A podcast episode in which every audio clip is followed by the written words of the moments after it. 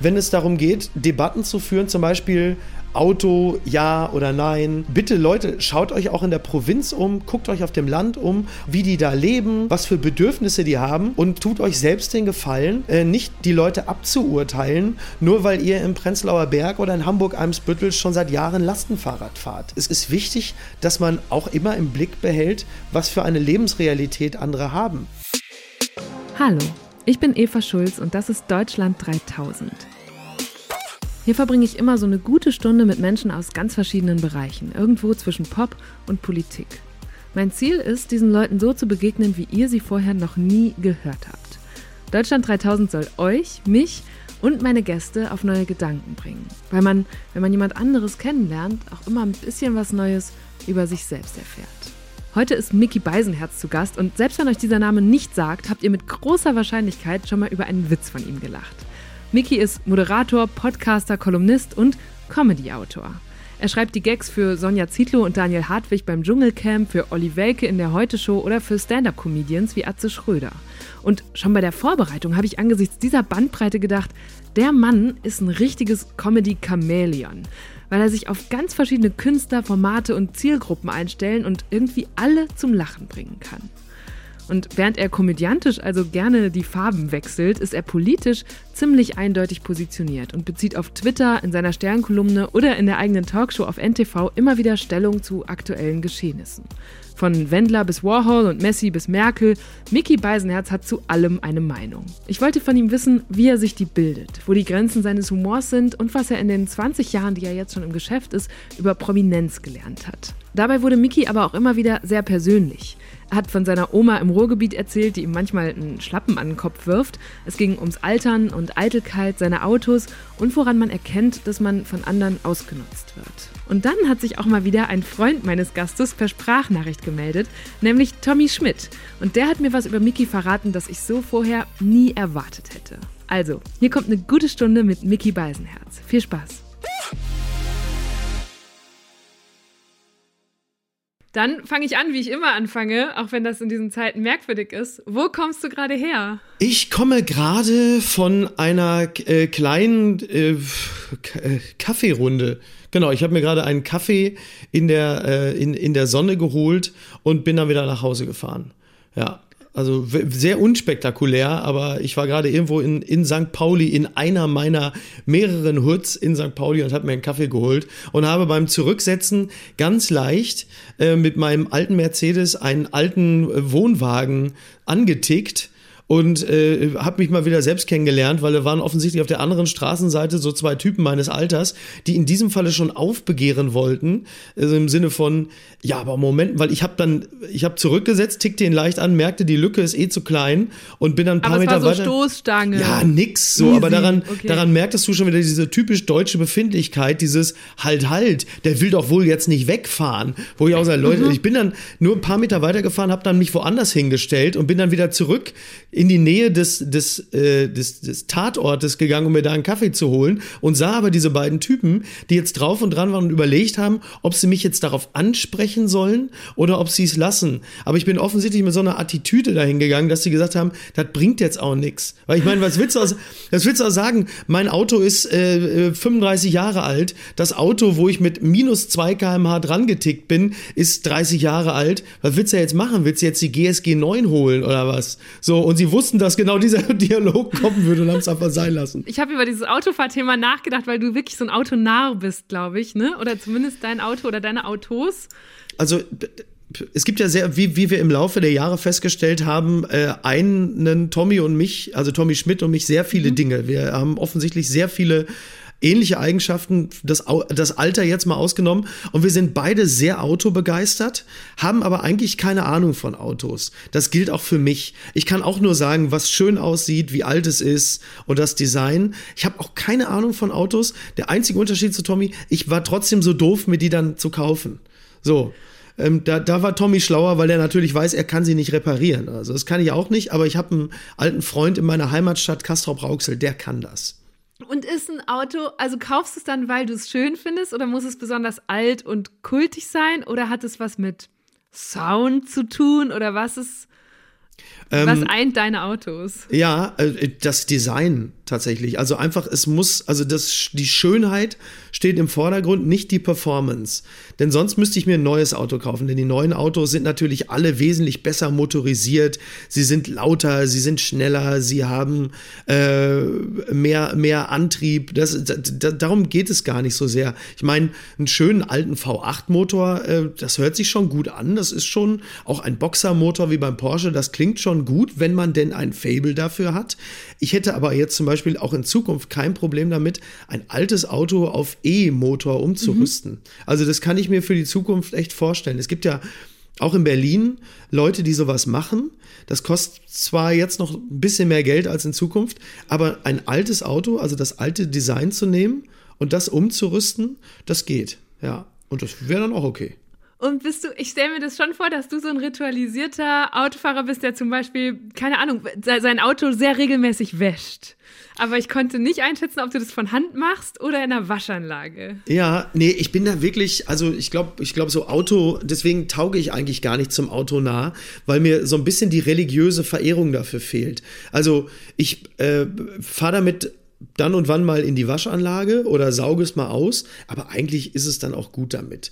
Also, und dann habe ich noch so ein, also eigentlich macht das im Zweifel dann auch eher so mein Schrauberfreund, der sich irgendwann aufrichtet und sagt, jetzt gib das Ding her, ich mache das jetzt mal richtig sauber. So, also sind dann eher Menschen aus meinem persönlichen Umfeld, die irgendwann die Schnauze voll haben und sagen, so komm, jetzt mach ich's. So. Also ich bin da, also es gibt auch ein, zwei Autos, die ich auch regelmäßig so ein bisschen vermülle, so, weil ich sie ja auch nutze. Und dann sieht es dann halt manchmal, ein, zwei, wie viele hast du denn insgesamt? Darüber kann ich öffentlich nicht sprechen, aber es, ähm, es ist also mehr als, also mehr als sinnvoll ist. So, ja. Und stehen die alle in Hamburg? Nee, ich habe sie so äh, verteilt. irgendwo Jeder zwischen, ein Auto. Irgendwo, irgendwo, irgendwo zwischen NRW und Hamburg, ja. Okay, ich, hab, ich muss da gerade dran denken, dass wir, wir haben bei Deutschland 3000 mal einen Film gemacht, wo ich in einem Stau Menschen befragt habe, ob sie ihr Auto stehen lassen würden, wenn der öffentliche Nahverkehr umsonst wäre. Ja. Würdest du das machen? Würdest du es verkaufen oder so? Das klingt jetzt nicht so. Oh, ähm, ich nutze es ja gar nicht so intensiv. Also ich bin ja auch großer Freund öffentlicher Verkehrsmittel. Also beispielsweise in Berlin ist das ja super. Äh, wer in Berlin das Auto benutzt statt der S-Bahn, ist ja komplett bescheuert. Genauso was Langstrecke angeht. Ich habe ja eine Bahncard, das heißt lange Strecken fahre ich eigentlich immer mit der Bahn, weil es wesentlich komfortabler ist. Das heißt, wenn ich das Auto nutze, dann ist es wirklich eher um sich das dann mal, um sich den Spaß zu gönnen. Also so eine Kombination meistens aus, aus Sinnhaftigkeit, weil man von A nach B muss und B kommen, macht ja auch ein bisschen Spaß. So, ja. Ich bin halt, ich bin Jahrgang 77. Ich komme noch aus einer Generation, wo man noch Spaß am Autofahren hatte. So, ich bin ja so eine Scharniergeneration. Bei meiner Umfrage damals haben viele ganz ähnlich reagiert. Die konnten die Gründe, warum man jetzt in den Innenstädten eigentlich lieber Bus und Bahn als Auto fahren sollte, gut nachvollziehen aber wollten so persönlich dann doch oft nicht komplett auf den eigenen Wagen verzichten. Wie fändest du das denn, wenn Bus und Bahn umsonst wären in Deutschland? Das wäre natürlich super. Würdest du dann mehr Bus fahren? Nein. Ich würde gerne wissen, wie du es fändest, wenn Bahn und Bus kostenlos wären. Gut. Ja, würdest du dein Auto dann stehen lassen? Wahrscheinlich nicht. Dabei ist Autofahren schon jetzt nicht nur umwelttechnisch, sondern auch ganz konkret finanziell teurer als so eine Monatskarte.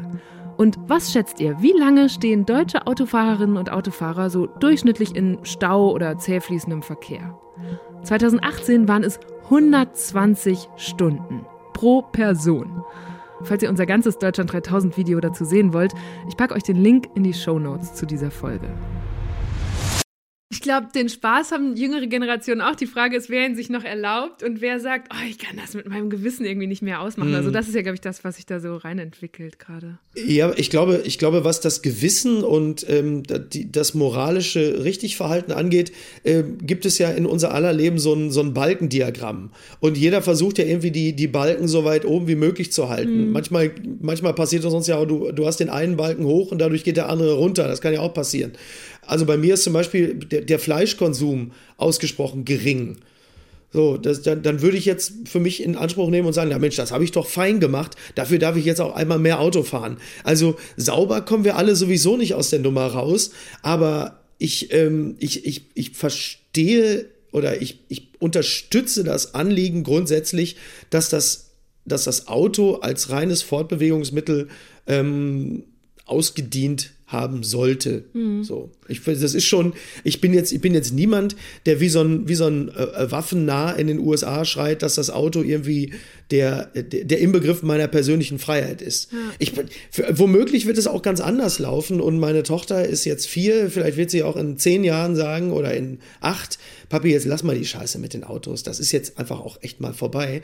Und dann halte ich es nicht für gänzlich unwahrscheinlich, dass ich dann auch sage, ah, weißt du was, komm, ist auch gut. So. War lustig ja. und ist jetzt auch Feierabend. Ich finde das Bild mit dem Balkendiagramm ganz gut, weil ich auch finde, gerade in diesen Klimadebatten ist ja das Problem immer, dass du jede kleine Maßnahme gegeneinander aufrechnen kannst und dadurch niemand mehr, also in diese, das ist so ein Totklopper in den Diskussionen immer, mhm. ja, aber du isst ja auch noch Fleisch, du hast mir gar nichts ja, zu sagen. Ne? Es ist total schwierig, da so gemeinsam weiterzukommen, wenn jeder noch irgendwo doch das schwarze Schaf ist auf einem dieser Balken.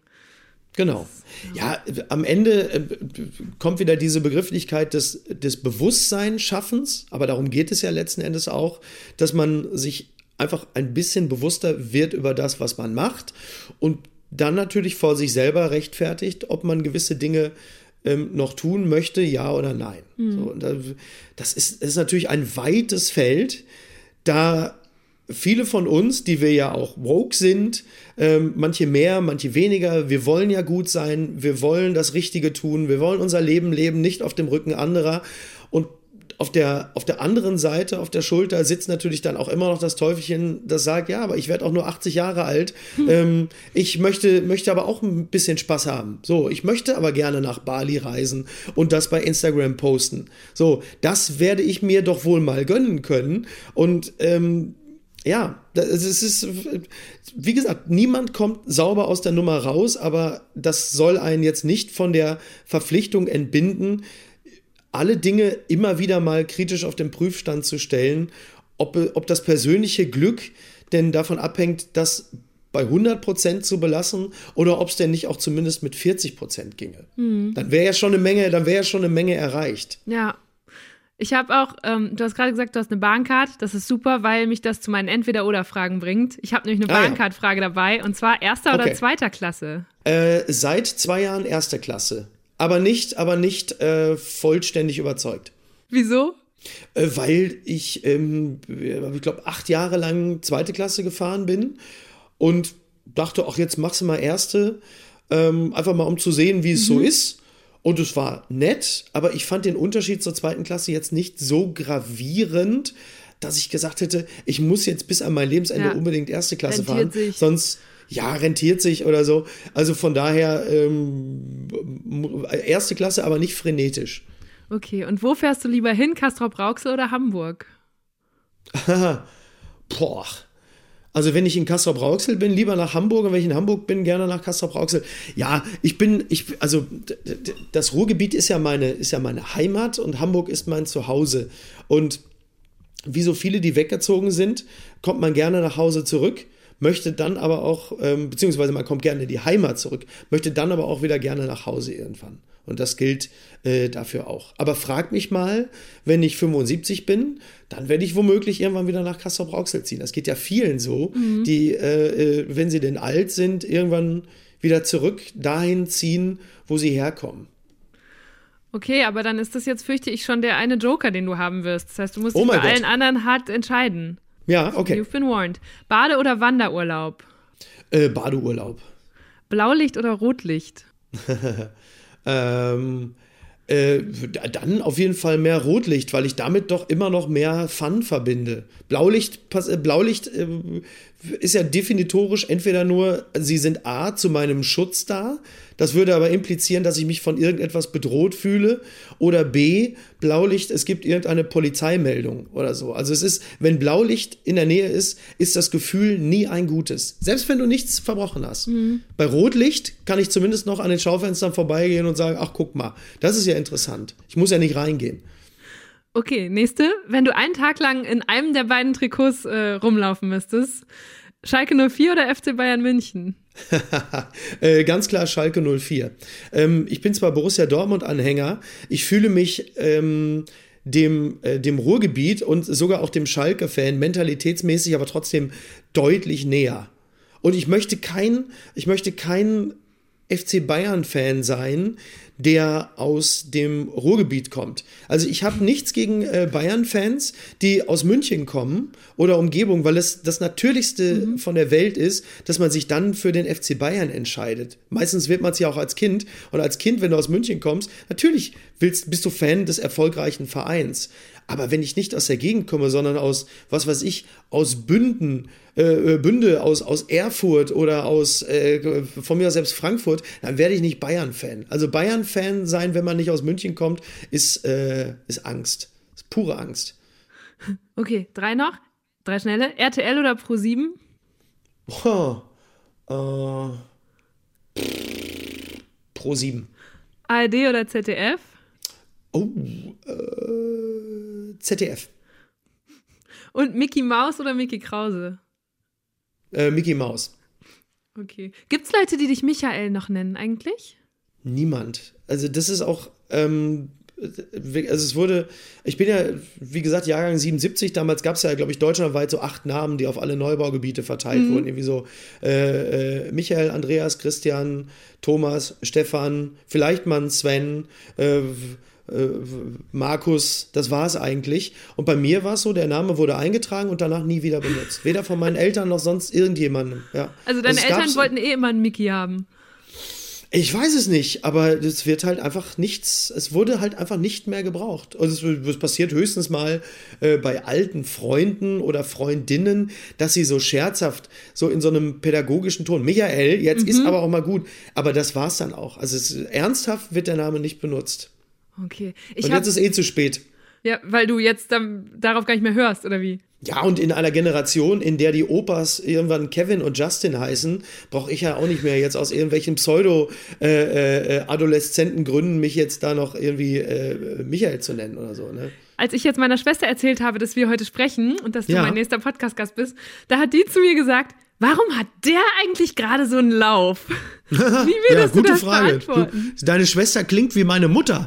ähm, ähm, du, ach, du, das weiß ich auch nicht. Ich, ich, ich glaube, da sind mehrere Faktoren, die eine Rolle spielen. Also erstmal ist ja das, das Internet ja auch eine, eine herrliche, also soziale Netzwerke natürlich eine wunderbare Gelegenheit, sich auch hochzublöffen. Das heißt, wer überall irgendwo auftaucht, äh, der erweckt ja erstmal den Anschein, dass er irgendwie besonders heiß gehandelt wird. Da wird man dann plötzlich wie so ein Bitcoin äh, gehandelt, aber dahinter ist eigentlich nichts. Das kann ja auch durchaus der Fall sein. Also kann auch manchmal bei Dritten der Eindruck entstehen, dass eine Person so besonders wichtig ist oder so besonders viel zu sagen hätte, obwohl wirklich nichts dahinter ist. Mhm. Es gibt ja auch, gibt ja auch nicht wenige Personen, die daraus mittlerweile eine Art Geschäftsmodell gemacht haben. Also sie adden andere bekannte Leute, um zu sagen, ey, hör mal hier äh, Charlotte Roach und so, äh, so und so sieht's aus. Und bei Dritten entsteht der Eindruck, oh, das scheint ja, der oder die scheint ja ganz dicke mit denen zu sein.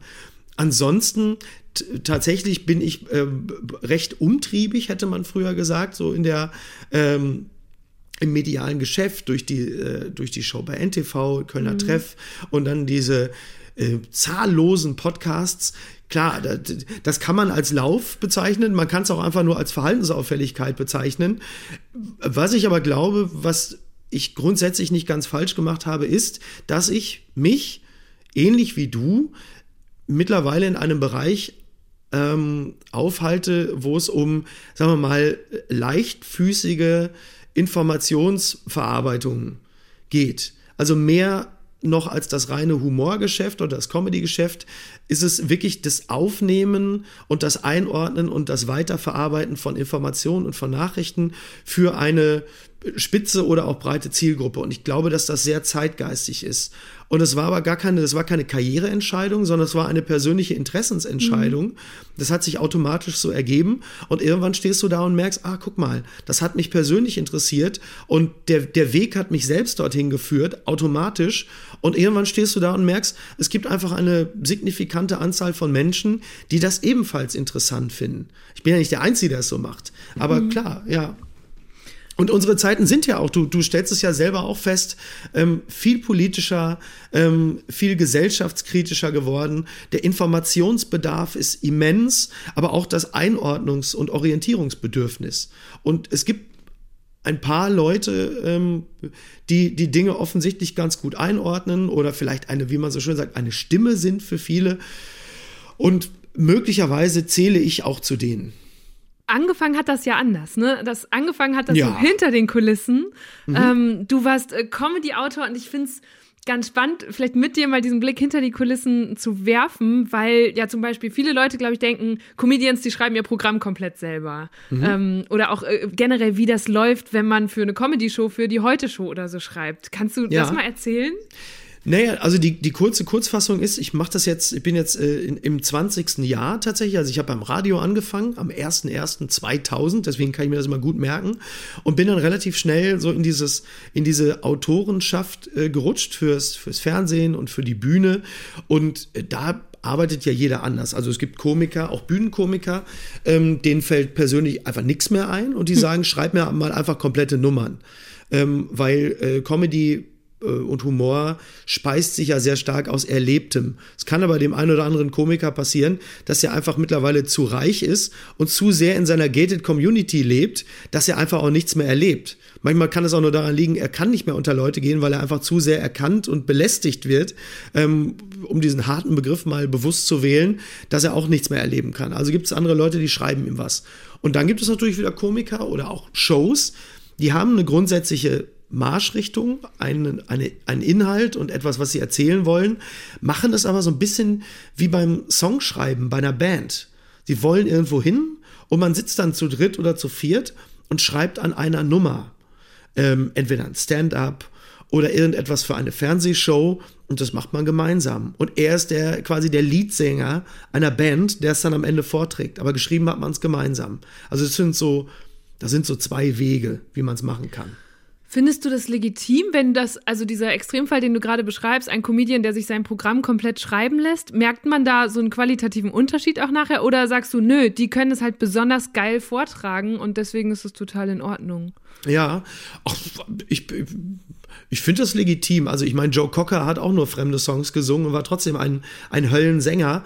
Und ähm, nein, das ist okay. Meistens ist es ja, ist es ja so, die, ähm, die Komiker kommen ja erstmal nach oben mit eigenem Material und irgendwann kann es einfach passieren, dass dieser Supertanker auch ähm, immer wieder äh, betankt werden muss und oder, oder irgendwie weiterfahren muss, dass du einfach Leute brauchst, die dann für dich was schreiben, weil nichts, keine eigenen Gedanken mehr nachkommen.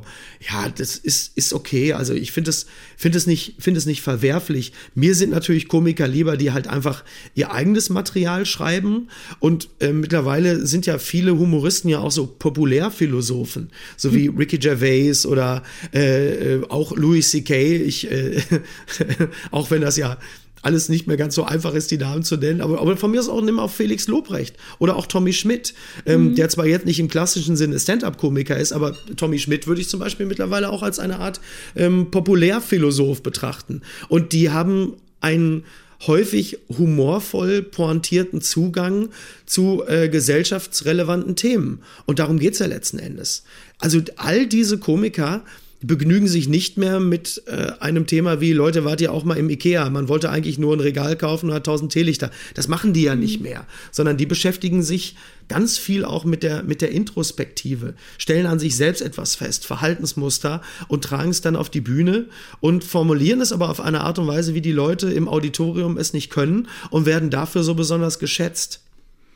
Und wie machst du das? Ich stelle mir vor, also gerade als du vom Spazierengehen erzählt hast, habe ich gedacht, das ist wahrscheinlich schon so eine Fundgrube, wo Mhm. man so, keine Ahnung, Beobachtungen machen kann, die dann in irgendwelche Gags münden. Ist das eine Ja. richtige Forschung oder wie, wie funktioniert dieses Handwerk? Ja, das genau. Also das, das Handwerk funktioniert folgendermaßen. Also einerseits ist es nie verkehrt, auch mal eine Zeitung in die Hand zu nehmen, ähm, dass man so ein bisschen was liest, weil äh, da, da bist du wieder bei dem berühmten Ass im Ärmel, was du nur rausschütteln kannst, wenn du es reingelegt hast.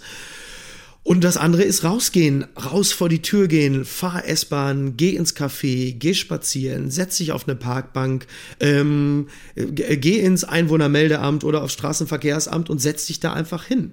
Und schau, was passiert. Geh unter Leute. Ähm, sieh auch, wie du in Interaktion mit Menschen funktionierst oder mit Begebenheiten. Aber du musst was machen. Du kannst nicht nur zu Hause sitzen und äh, Netflix gucken und dir das äh, Special von Aziz Ansari angucken und denken, ja, ich bin auch so, aber nicht rausgehen und nichts erleben. Also du musst schon, du musst Eindrücke sammeln. Und das geht nicht anders, als wenn du etwas liest oder als wenn du rausgehst. Und wenn du Eindrücke sammelst, knallt es dann die ganze Zeit bei dir im Kopf und kannst du irgendwann in so einen Modus schalten von, nee, jetzt arbeite ich mal nicht mehr? Das stelle ich mir mhm. sehr schwer vor dann. Ja, also im Grunde genommen muss ich da schon so ehrlich sein und sagen, eigentlich wird alles auf Verwertbarkeit abgeklopft. Also es gibt einfach, äh, äh, diese Maschine ist fast immer an.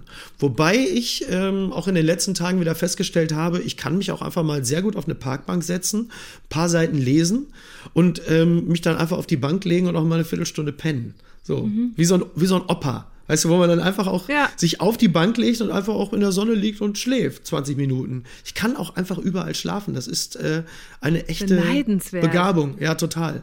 Ich habe schon vorne auf einer Fähre irgendwo zwischen äh, äh, Frankreich und England gesessen und saß auf einem Plastikstuhl und die Gischt spritzte mir die ganze Zeit ins Gesicht und ich habe trotzdem auf diesem Plastikstuhl gesessen und geschlafen. Das ist wirklich, es ist meine geheime Superkraft. Ähm, was ich mich zu diesem Gag-Thema noch gefragt habe, ist, weil du hast ja gerade gesagt, so auf Social Media, das ist eigentlich auch eine ganz, glaube ich, eine ganz gute Bewerbungsplattform für Comedy-Autoren, mhm. weil man kann einfach mhm. mal loslegen.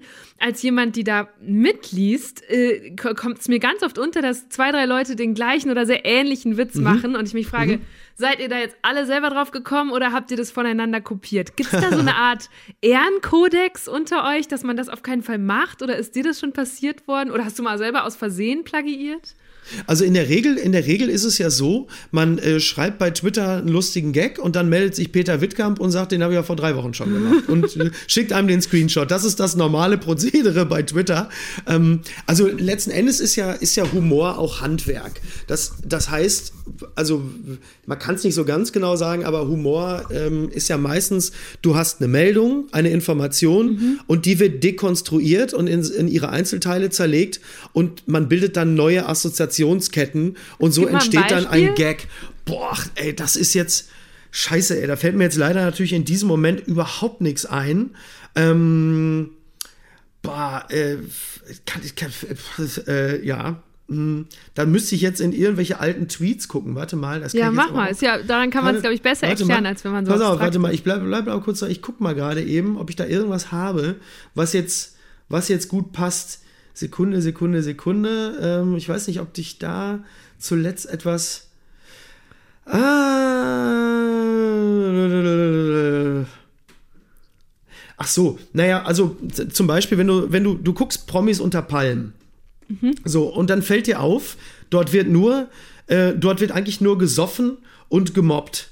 So, ähm, dann, dann kannst du zum Beispiel, also du, du, du nimmst, du siehst die Sendung, dir fällt etwas daran auf. Du stellst bei Promis unter Palmen fest, die saufen nur und sie machen sich gegenseitig fertig. Da können, und, die, und dann befinden wir uns, also zum Zeitpunkt unseres Gesprächs ja immer noch unter dem großen C. Also ich gehe davon aus, bei der Ausstrahlung des Gesprächs wird Corona jetzt immer noch ein Thema sein. Mhm. So, und dann könntest du jetzt zum Beispiel sagen, okay, ähm, Promis unter Palmen, das gucken sich momentan ganz viele Lehrer an und sehen nur Alkohol und Mobbing. Ähm, die kriegen richtig Regel, also jetzt in ihrem Homeoffice kriegen sie richtig Phantomschmerzen und Sehnsucht nach dem Lehrerzimmer oder nach der Schule, also sowas halt. Also du setzt es dann in einen neuen Kontext. Mhm. Das war jetzt ein relativ lamer Gag, aber du versuchst halt einfach die, die Information, die du da rausziehst, neu zusammenzusetzen und in einen anderen Kontext zu packen. Ich weiß noch damals, das war immer noch einer meiner persönlichen Favorites. Das war im, oh Gott, das war 2010. Das ist so mein Liebling. Du hast zwei, zwei Sachverhalte, die gerade ein Riesenthema sind. Du hattest die WM 2010 und da gab es ja diese Krake Paul. Mhm, und alles, diese Orakelkrake, ne? Ja, genau, diese Orakelkrake. Und alles wurde davon abhängig gemacht, was sagt Krake Paul. Und zeitgleich gab es diesen Kachelmann-Prozess, in dem ja alles so unglaublich vage war mhm. und jeder hatte eine Meinung und jeder hatte ein Urteil gefällt. Und da hatte ich einfach nur damals den Gag geschrieben, Krake Paul entscheidet, Kachelmann bleibt in Haft. So, mhm. weil du einfach, du setzt zwei völlig konträre Dinge, ähm, bringst du aber in einen Zusammenhang. Sowas, das macht und mir persönlich Und alle wissen, worum es geht, weil es gerade überall ist und deswegen können genau. ganz viele Leute was damit anfangen. Genau, genau, ja. Aber am Ende ist es wirklich die Dekonstruktion und das Neu-Zusammensetzen und das Bilden von Assoziationsketten. Mhm. Darum geht es, glaube ich, in erster Linie. Und hast du, also das mit Kachelmann ist ja ein gutes Beispiel, weil es kratzt an dieser Frage von, hast du für dich persönlich Grenzen definiert, wo dein Humor nicht hingeht? Gibt es irgendwelche Tabus, rote Zonen, hm. sowas? Ich glaube, erstmal grundsätzlich ist es natürlich das, das Bauchgefühl. Darum geht es ja schon mal.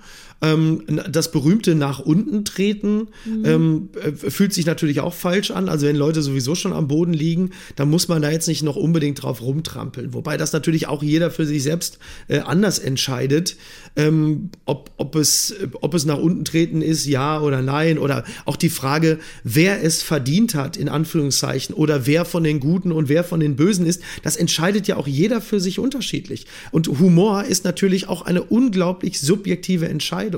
Da bist du zum Beispiel bei diesem, äh, bei, bei dem Thema, was, was derzeit nicht ganz so hoch gehandelt wird, aber ähm, natürlich in den letzten äh, Monaten ein Riesenthema war. Es ist zum Beispiel Humor auf Kosten von Greta.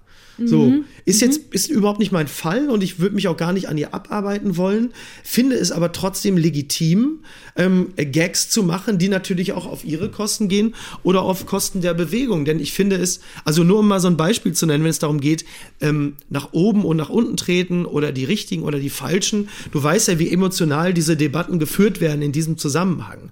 Und da finde ich es finde ich es also rein rein technisch oder mathematisch humor humorarithmetisch kann man nicht sich einerseits darauf berufen, dass Greta derzeit die mächtigste Frau der Welt ist und die ähm, Bewegung einfach unglaublich mächtig ist und die Mächtigen der Welt in Bewegung setzt und zeitgleich sagen, ja, das ist ja ein 17-jähriges Mädchen, die hat unseren Schutz verdient. Das funktioniert so nicht, denn du kannst, das ist kein, also ein Witz auf Kosten von Greta und auf Kosten von Fridays for Future ist einfach rein ähm, zahlenmäßig kein nach unten treten. Mhm. Und es ist auch kein, also ja klar, wenn man sich natürlich jetzt über ihre Krankheit lustig macht, das, das ist, natürlich ein, ist natürlich lächerlich und billig, aber eine Schutzbehauptung zu sagen, du kannst dich nicht über das kleine Mädchen lustig machen, macht sie als Person auch kleiner. Das finde ich einen sehr interessanten Gedankengang. Denn klar, die Macht, die eine Aktivistin wie Greta Thunberg, aber genauso Politikerinnen, Künstler oder Influencer entfalten, hat viel mit Aufmerksamkeit zu tun. Die kann von Journalisten kommen, von Fans, Wählerinnen, Kritikern und eben auch von Comedians. Wenn die sich über die politische Botschaft oder das Verhalten einer Person lustig machen, verschaffen sie ihr gleichzeitig mehr Bekanntheit. Man könnte also auch sagen, dass manche Personen des öffentlichen Lebens zusätzlich dadurch legitimiert werden oder dass sich ihre Relevanz darin zeigt, dass Satiriker und Comedians sie aufgreifen, dass sie karikiert werden und so weiter. Es gehört zu Prominenz und Macht dazu, dass wir sie auch auf diese Weise betrachten.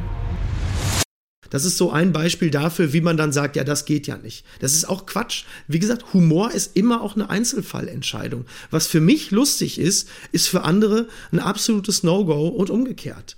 So, ich lache vielleicht auch nicht bei Gags, wo es auf Kosten von äh, vierjährigen Mädchen oder Eltern geht, weil ich selber Vater eines mhm. vierjährigen Mädchens ähm, bin. Aber ich für mich selber sage dann, das finde ich nicht lustig. Aber ich sage nicht, das ist nicht lustig. Und das ist schon mal, gerade was Humor angeht, ein ganz entscheidender Unterschied ich hatte schon viele ähm, Comedians oder, oder ähm, Comedy-Autorinnen, auch hier Julia Becker war mhm. zum Beispiel hier, wir hatten äh, ja. großartigen Spaß. Und bei dir beobachte ich aber, dass du ja sehr viel witzig zu scheinen findest, allein schon von der Fülle der Auftraggeber. Also das fängt irgendwie mhm. bei, keine Ahnung, du hast mal mit Mario Barth gearbeitet oder Dschungelcamp mhm. seit Jahren und dann ja. extra drei ja. Heute-Show. Findest ja. du das alles gleich lustig und schreibt man die Witze auf die gleiche Art oder musst du dich jeweils neu einpegeln für wer auch immer dich gerade bezahlt? Ähm, also erstmal finde ich tatsächlich nicht alles gleich lustig. Äh, es ist sogar so, dass ich äh, auch, auch im deutschen Fernsehen viele Sendungen gar nicht so witzig finde. Also ich glaube, ich habe schon häufiger bei Maybrit Illner gelacht als bei diversen Kabarettsendungen, mhm. äh, weil die unfreiwillige Komik manchmal ja wesentlich mehr birgt. Ähm, klar, man stellt sich natürlich, also das hast du bei Songschreibern ja auch. Also es gibt ja Leute, die schreiben irgendwie Songs für Britney Spears, äh, für Ed Sheeran und für, äh, keine Ahnung, gut, Damian Rice schreibt selber, aber du weißt, was ich meine. Und ähm, klar, man muss sich dann immer wieder auf ein anderes Publikum einstellen, aber das geht ja. Und die, sagen wir mal, das Dschungelcamp zum Beispiel und die Heute-Show liegen gar nicht so weit auseinander, weil in beiden Fällen hast du äh, verhaltensauffällige Leute mit einem immensen Geltungsdrang, ähm, die Promis sich, oder Politiker. Ja, mhm. die sich, die sich aber auf das am Ende festnageln lassen müssen, was sie sagen oder was sie tun und bei denen die Selbst- und die Fremdwahrnehmung auch häufig extrem weit auseinanderklafft. Und das ist humorhandwerklich, finde ich, gar nicht so weit auseinander. Mit dem Unterschied natürlich, dass die meisten, die im Dschungelcamp äh, sitzen, höchstwahrscheinlich nie mehr in Regierungsverantwortung kommen. Aber das haben sie dann ja mit, mit FDP-Politikern beispielsweise schon wieder gemein. Wie lustig findet dich eigentlich deine Oma? Ach, die, ähm, die findet mich schon, glaube ich, ganz, ganz lustig, weil sie mich halt schon so lange kennt und irgendwie ganz, ganz drollig findet und weil wir auch einen lustigen, einen lustigen Umgang miteinander pflegen. So, also die ist ja fast 95 und hat immer noch Lust, mit einem Schlappen nach mir zu hauen. So. Wirklich? ähm, ja, ja. Was ja, war ja. dafür der letzte Anlass?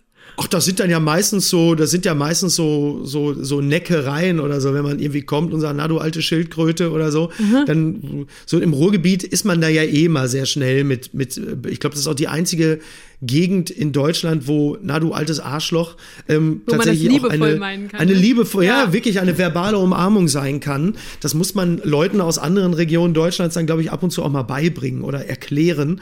Ja, ja, das ist so. Ja, Oma ist, äh, Oma ist schon, glaube ich, echt mein, mein größter Fan.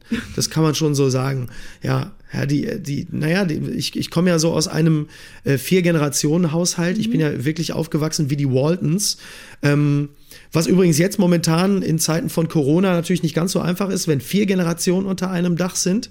Ähm, aber sie halten sich alle irgendwie ganz gut an die Abstandsregeln, das funktioniert, alle sind gesund, toi toi toi. Aber das ist natürlich super, weil deine eigenen Großeltern dich natürlich miterziehen. Deswegen habe ich zu meiner Oma sicherlich auch ein, ein elterlicheres Verhältnis als viele andere zu ihren Großeltern, weil wir einfach die ersten 25 Jahre meines Lebens unter einem Dach gewohnt haben.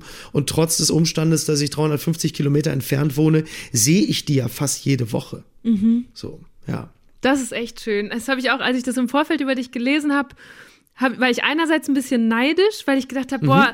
Den Alltag meiner Großeltern habe ich zum, in den letzten Jahren gar nicht mehr mitbekommen. So. Also ja. ich weiß noch, meine Schwester ist irgendwann zurück nach Hause gezogen in die Region und die wusste ja. dann Sachen darüber, wie meine Oma ihren Tag gestaltet, wo ich dachte, boah, ich wüsste, ich würde das mitbekommen. Mhm. Und gleichzeitig mhm. fände ich es, glaube ich, ziemlich schwer, jetzt auf einmal wieder bei meinen Eltern zu wohnen ja. und mit denen so den Alltag zu verbringen. Ja, Fluch und, Fluch und Segen, weil mein äh, sechs Jahre älterer Bruder, der ist ja in mhm. Anführungsstrichen nie zu Hause ausgezogen. Jetzt muss man fairerweise sagen, das ist ein großes Haus mit einem großen Garten, das ist genügend Platz für alle.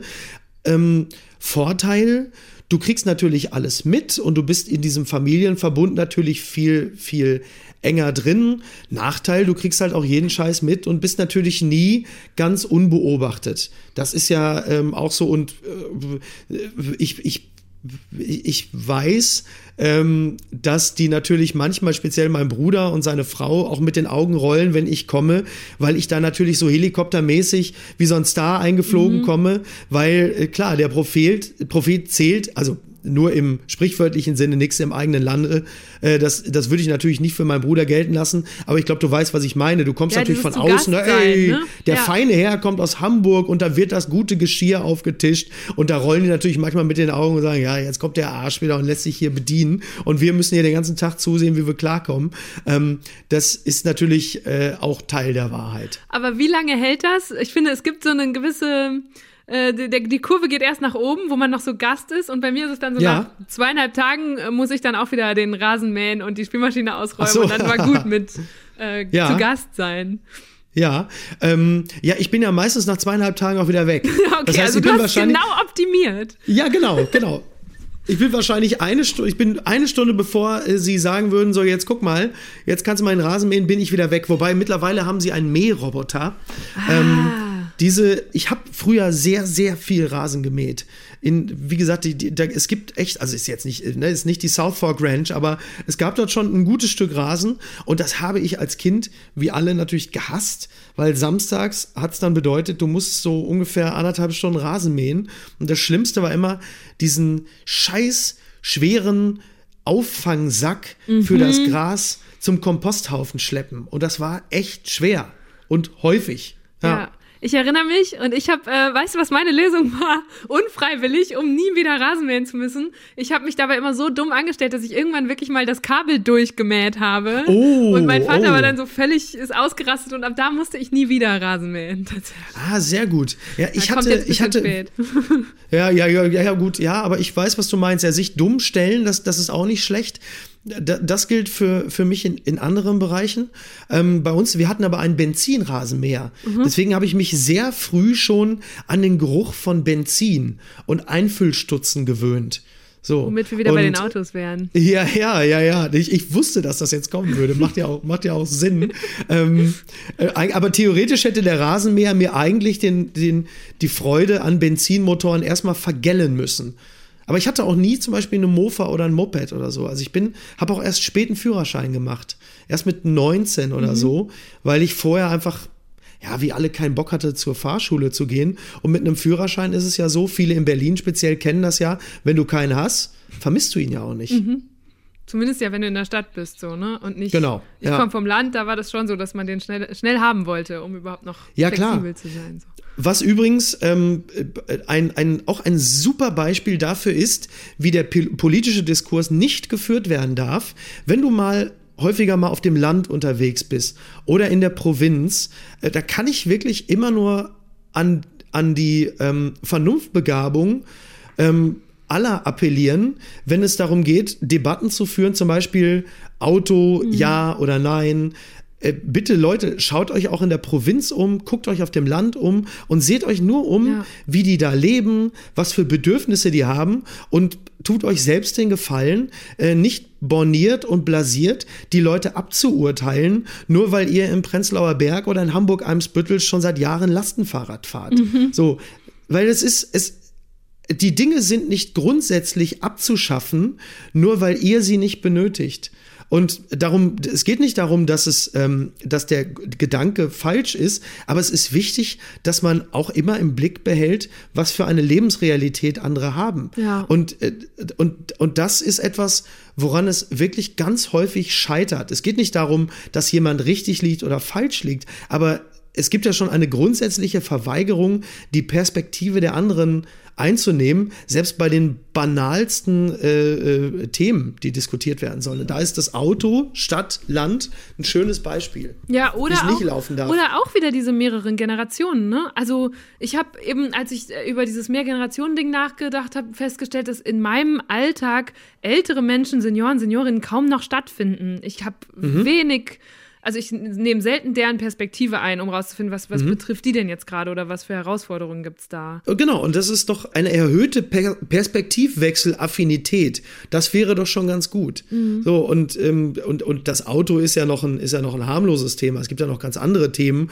ähm, wo es, wo es äh, vielleicht nicht verkehrt wäre, irgendjemandem, der da irgendwo in Dortmund-Dorstfeld hockt und sagt, also da kommen wir zu dem großen äh, Streitthema der letzten fünf Jahre, wenn jemand in Dortmund-Dorstfeld hockt oder keine Ahnung äh, und sagt, ich fühle mich unwohl, weil hier ein Flüchtlingsheim gebaut wird, dass man nur sagt, okay, ja, ich kann nachvollziehen, warum du dich unwohl fühlst und nicht an der Stelle schon sofort äh, äh, deine, deine Antifa-Binde aufziehst und schreist äh, Nazis raus. Was übrigens, das ist sowieso klar, natürlich mhm. Nazis raus. Finde ich eh manchmal albern, dass man mit solchen Pullis rumrennt, weil das soll, gehört für mich eigentlich zum gesellschaftlichen Grundton. So, als würde man sagen, man fährt ja auch keine Schulkinder äh, äh tot. So.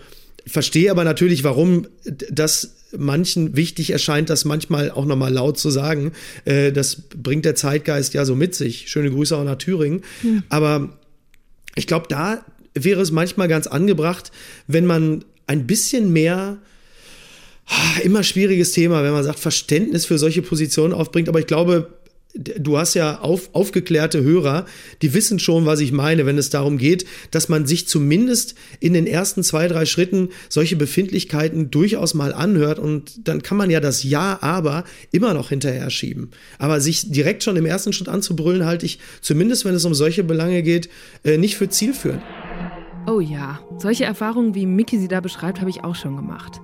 2016, im Sommer vor der US-Wahl, habe ich mal in so einem Regionalzug in Baden-Württemberg einen Amerikaner kennengelernt, der glühender Trump-Fan war. Wir waren ungefähr gleich alt und sind zu ins Gespräch gekommen und haben uns dann am Ende richtig gezofft, weil wir uns gegenseitig eigentlich nur aufgezählt haben, was wir an den Positionen des anderen doof fanden. Am Ende hat er sich sogar von mir weggesetzt. Und da habe ich gelernt, so funktioniert das nicht. Ich hätte viel empathischer sein müssen und versuchen zu verstehen, warum der Typ so begeistert von Trumps Positionen war, anstatt ihn jetzt direkt mit meiner Kritik zuzuballern. Und seitdem versuche ich das eigentlich immer in politischen Diskussionen, rauszufinden, wo mein Gegenüber sich ungerecht behandelt fühlt. Nicht nur von mir, auch vom Rest der Welt. Und was ihn oder sie wütend macht und vor allem, was dann unser kleinster gemeinsamer Nenner sein könnte. Das ist oft der viel bessere Startpunkt für so eine Auseinandersetzung. Ich glaube, wir werden einfach nirgendwo hinkommen. Und deshalb ist Twitter auch so ein ähm, echt stark begrenztes Diskussionsmedium. Weil es für mich kommt Twitter manchmal echt vor wie so ein Raum voller Zugekokster, in dem halt einfach jeder nur mal so seinen Satz rausbrüllt und aber nicht wirklich an Dialog interessiert ist. Das bringt ja auch die Zeichenanzahl mit sich. Ja. Und jeder will irgendwie nur gut performen mit seiner äh, möglichst lauten Aussage und macht meistens ja auch nur Volksmusik. Und, ähm, und das war's dann. So, und das finde ich bedauerlich, weil viele der äh, Menschen, die dort an dieser Scheindebatte teilnehmen, sind ja häufig intelligenter und zur Differenzierung viel mehr ähm, in der Lage, als die Dinge, die sie dann sagen, äh, den Eindruck vermitteln. Mhm. Eben am Anfang hast du gesagt, du möchtest auch gerne eine von diesen Stimmen sein, die Tagesgeschehen einordnet und damit auftritt. Und das machst du in deinen Sendungen oder auch mhm. in. Wir waren mal beide äh, in, bei der Kollegin Maischberger zu Gast, jeweils eine Woche hintereinander. Ja. Deswegen weiß ja, ich noch, genau. ich habe dann, ich war da zu Gast und fand diese Erfahrung sehr interessant und habe dann in der nächsten Woche reingeguckt, da saßt mhm. du da. Und da hatte ich, für mich habe ich so gedacht, boah, hier sitzen zum Teil Leute neben mir, die das nur machen, weil sie gesehen werden wollen oder weil sie mhm. provozieren wollen. Mhm. Ähm, ja. Wie, warum gehst du in so eine Sendung?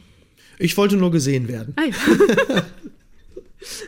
ich wollte nicht provozieren, ich wollte nur gesehen werden. Nee, ganz ehrlich, ich bin, ich, ähm, das, das hat wahrscheinlich auch ein bisschen was damit zu tun, dass ich grundsätzlich ja wirklich aus der äh, Comedy, aus der reinen Comedy- und Unterhaltungsecke komme und erst in den fünf, in den letzten fünf, sechs Jahren, zumindest vor der Kamera, mhm. mich mehr und mehr so in den, in den, äh, sagen wir mal, grenzjournalistischen Bereich äh, gewagt habe. Und ich, für mich war das echt immer noch ein Kompliment, dass äh, Sandra Maischberger mich in ihre Sendung einlädt. Ich weiß, ähm, dass die äh, Kritik an der Sendung mitunter durchaus berechtigt ist, wie das bei vielen Talkshows ist. Hart aber fair, auch so ein Beispiel.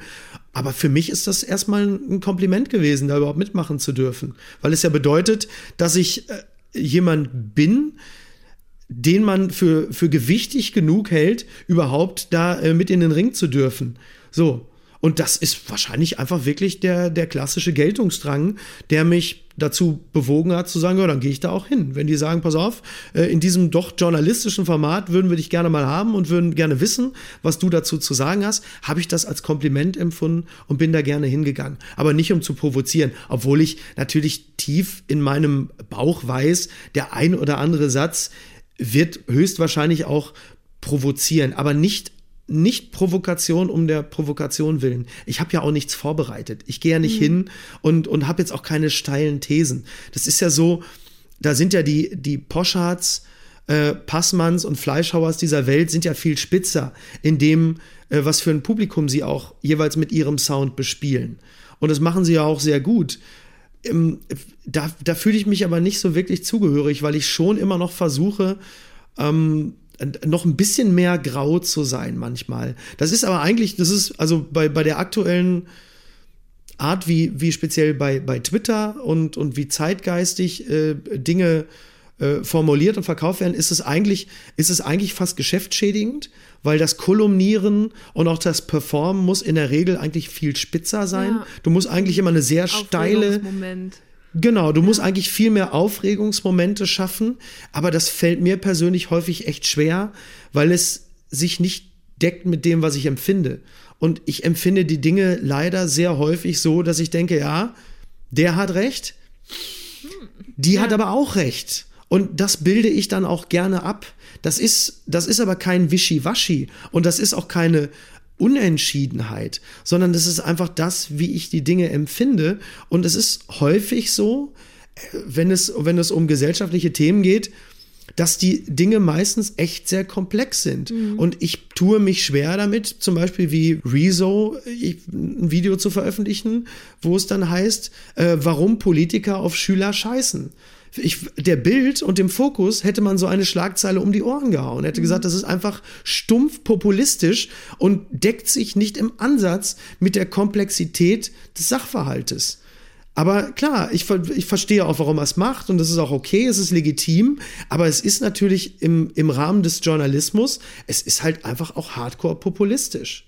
Und weiß ich nicht. Also. Aber dieses Grau, ähm, diese Graubereiche oder das Nicht-Sicher-Sein hält dich ja trotzdem mhm. nicht davon ab, zu so ziemlich allem was sagen zu können. Klar, ja, oder wollen. Ich weiß nicht, ja. ob ich es kann, aber ich will, ja klar.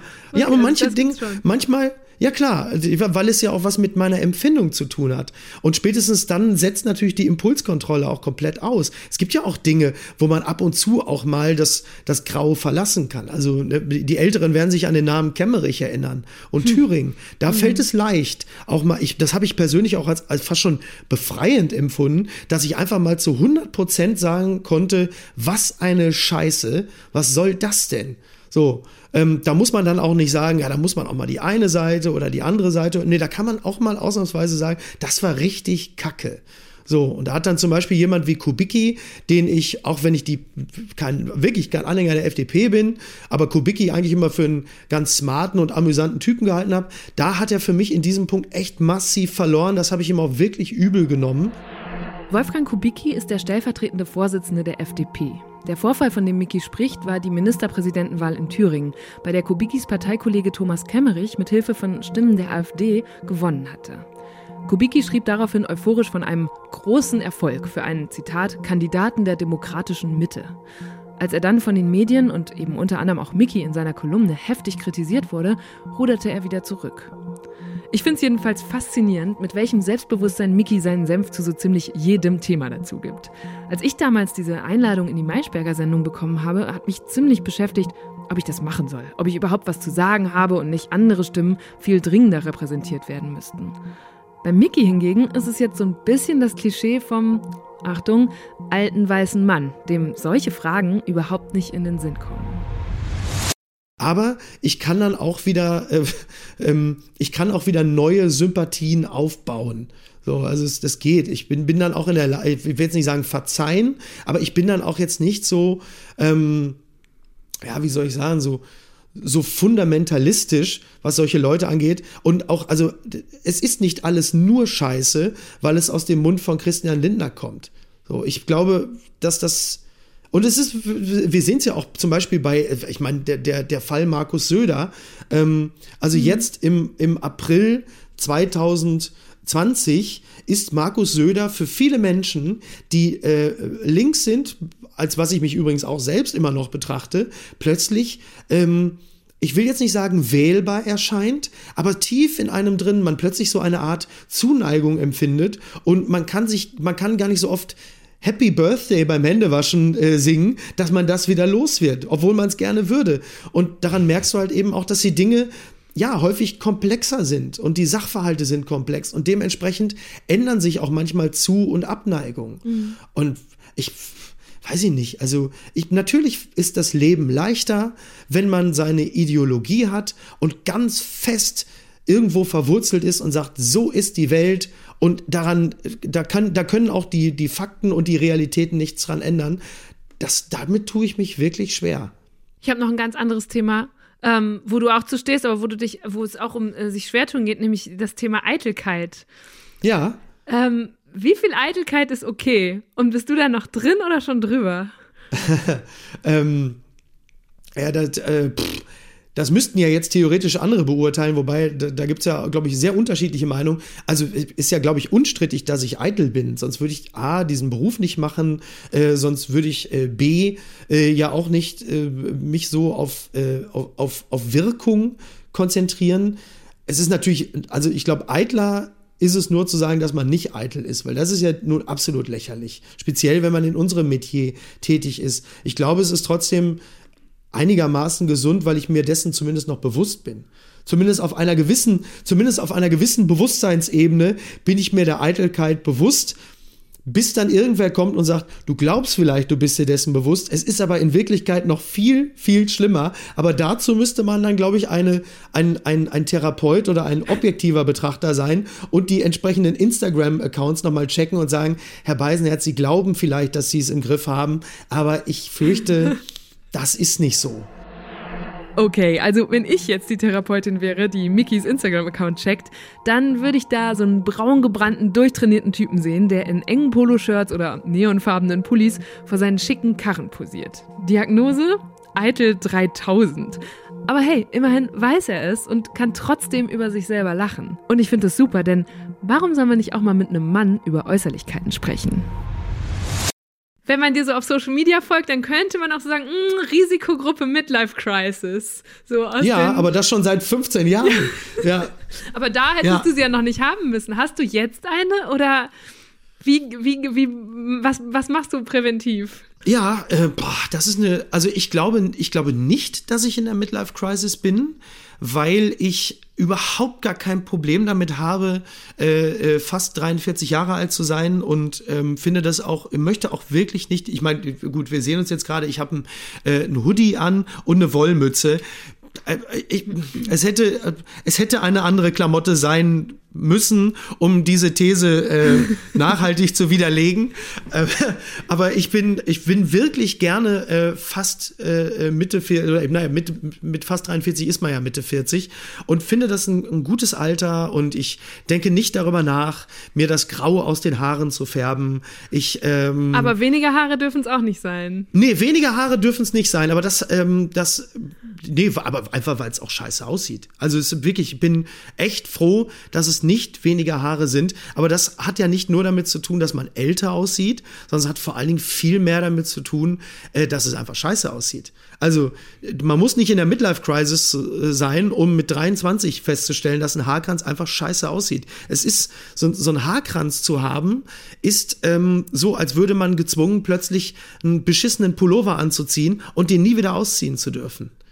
Das ist einfach eine so dramatische Veränderung des Erscheinungsbildes, dass ich äh, jedem nur dazu raten kann, wenn dich das stört, dann ändere was daran. Und das würde ich persönlich auch machen.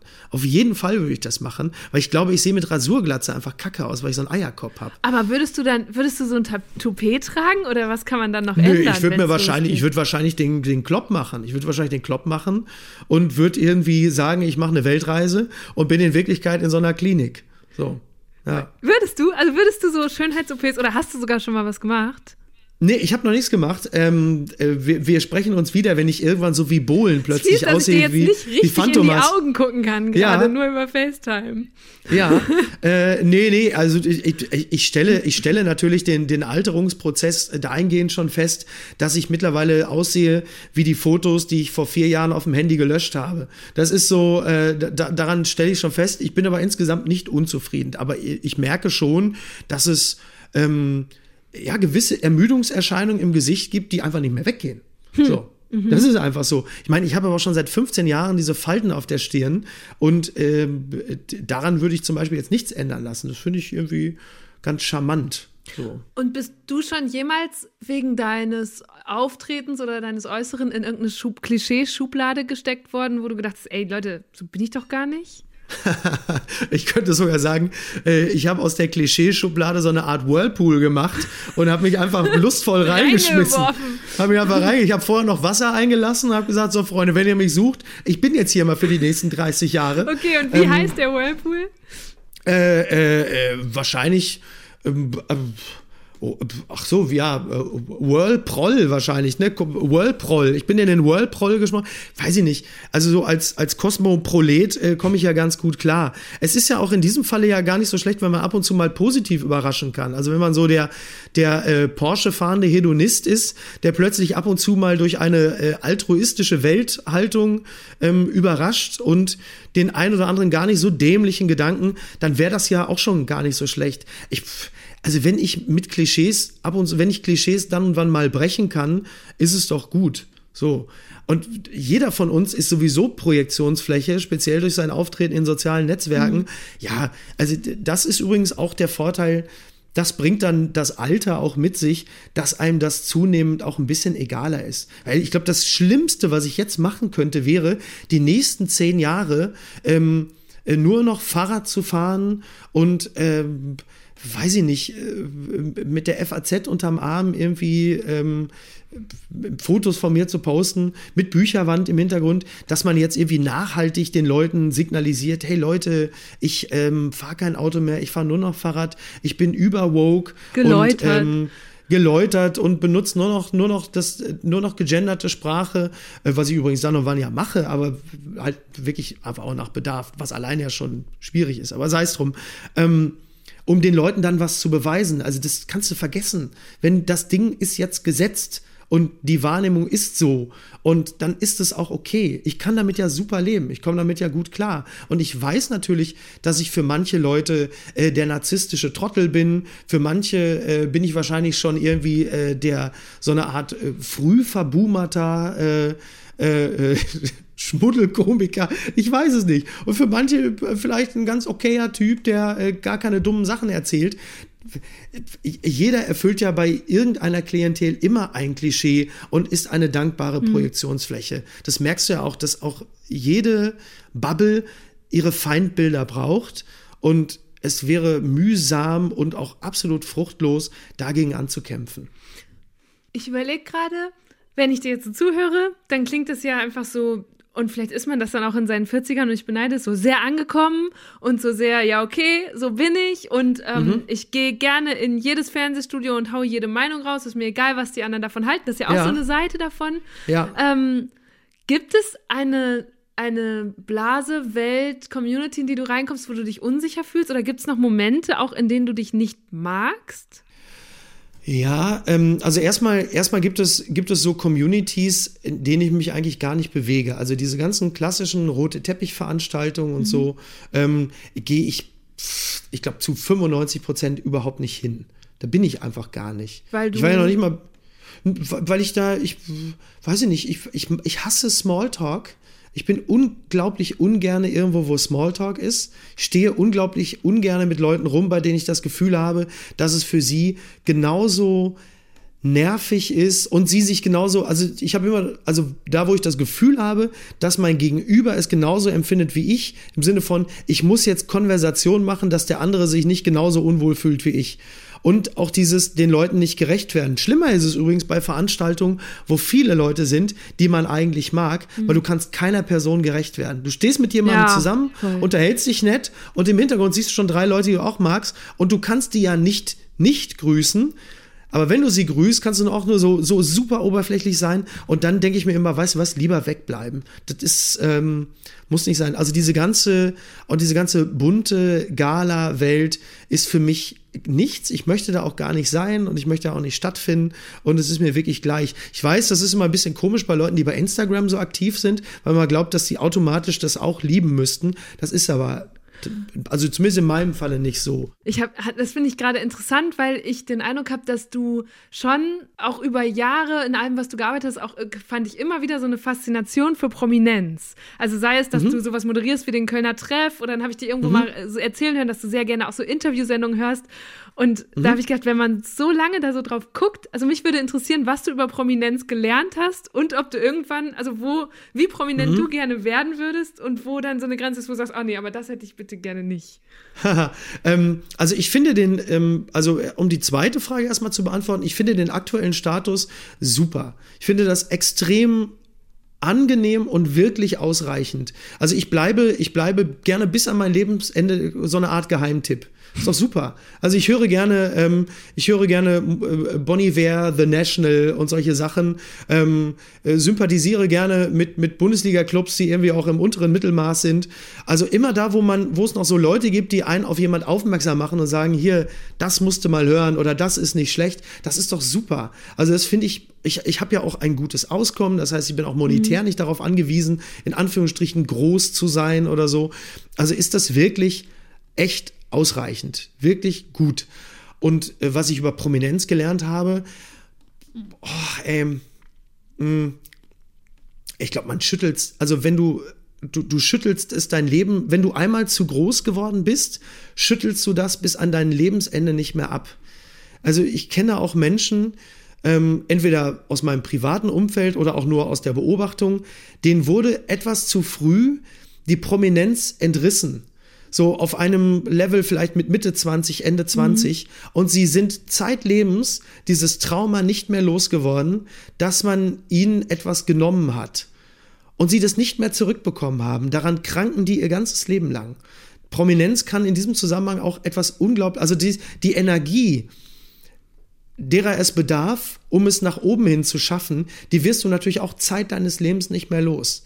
Und das ist ein Treiber, der bringt dich auf die Bühne, der lässt dir aber auch keine Ruhe mehr. Es gibt ja auch dieses berühmte Beispiel von Künstlern, die von der Bühne gehen und dann im Hotelzimmer keine Ruhe mehr finden und nicht schlafen können mhm. und diese Energie mhm. nicht mehr loswerden.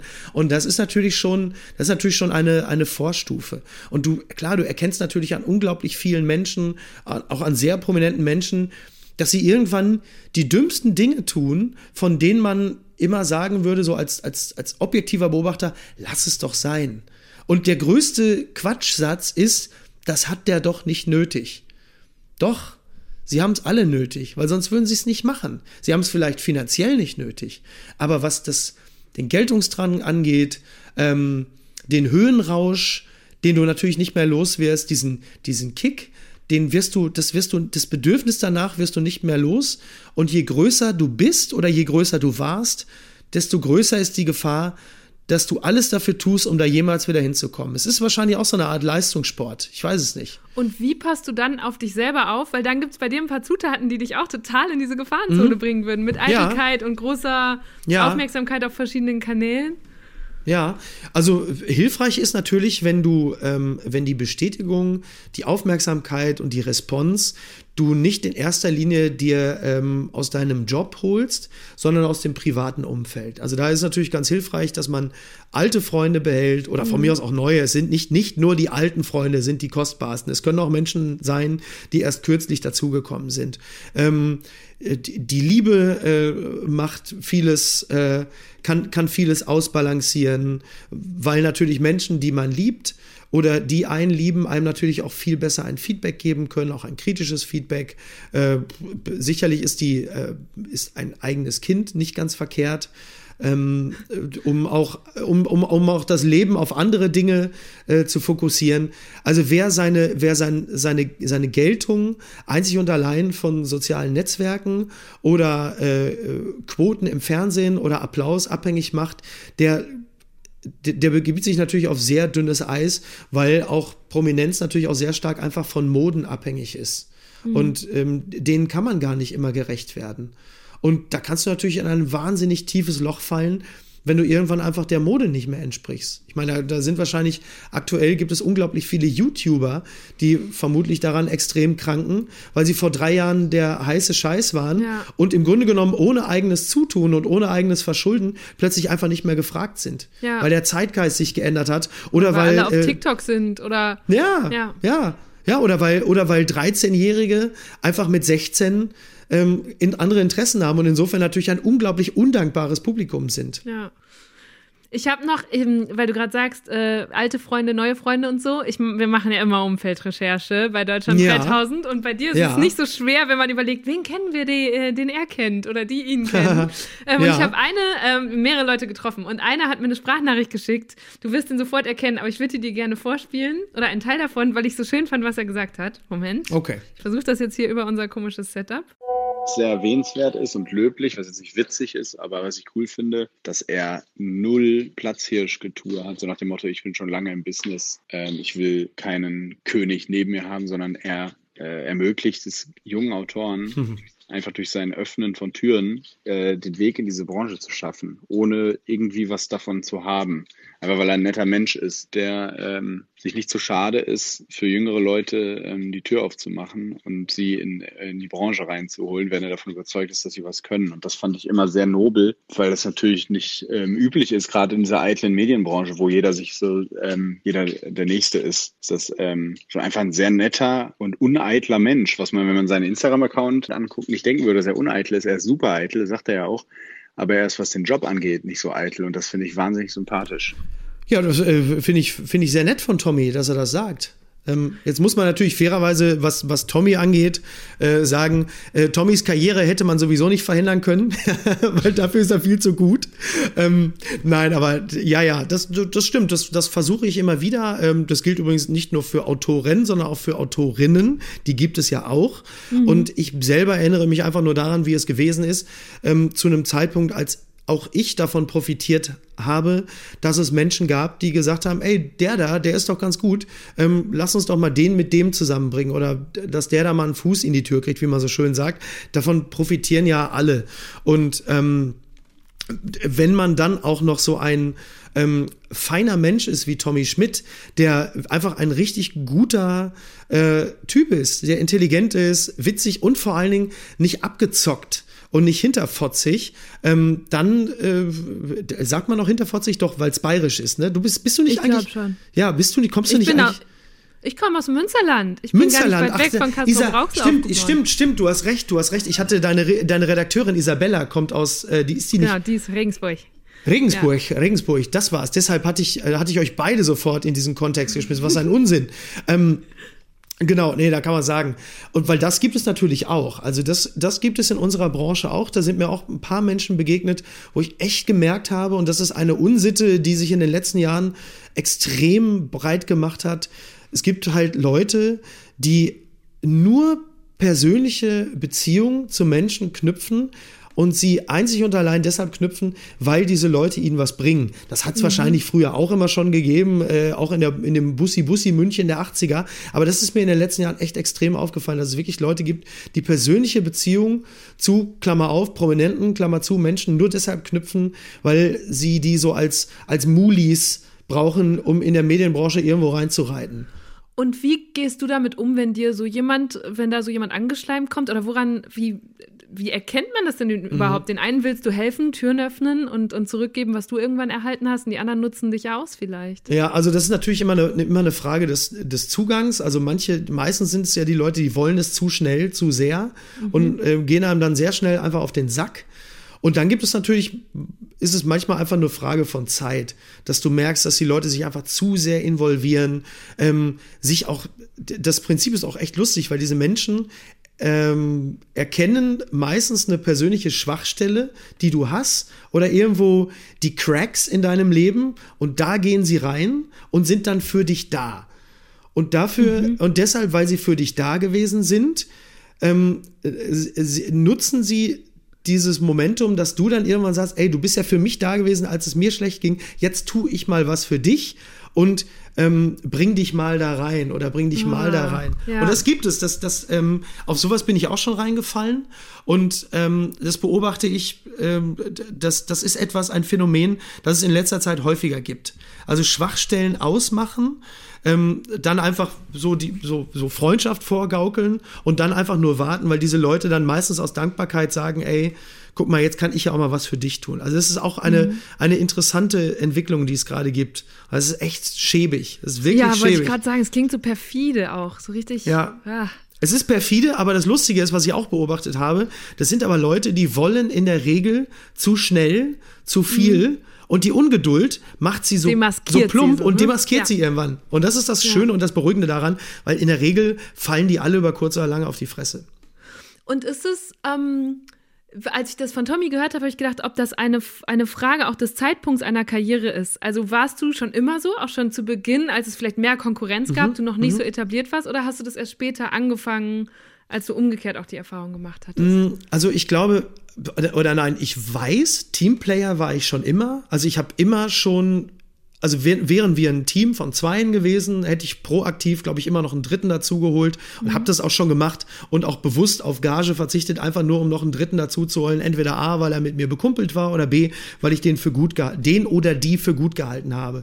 Also das habe ich immer schon gemacht.